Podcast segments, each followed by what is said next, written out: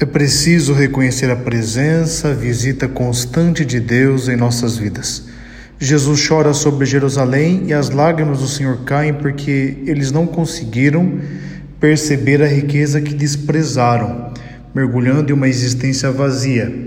Até porque a primeira leitura nos apresenta que Jesus é a plenitude da revelação e, portanto, o sentido primeiro e último de todas as coisas.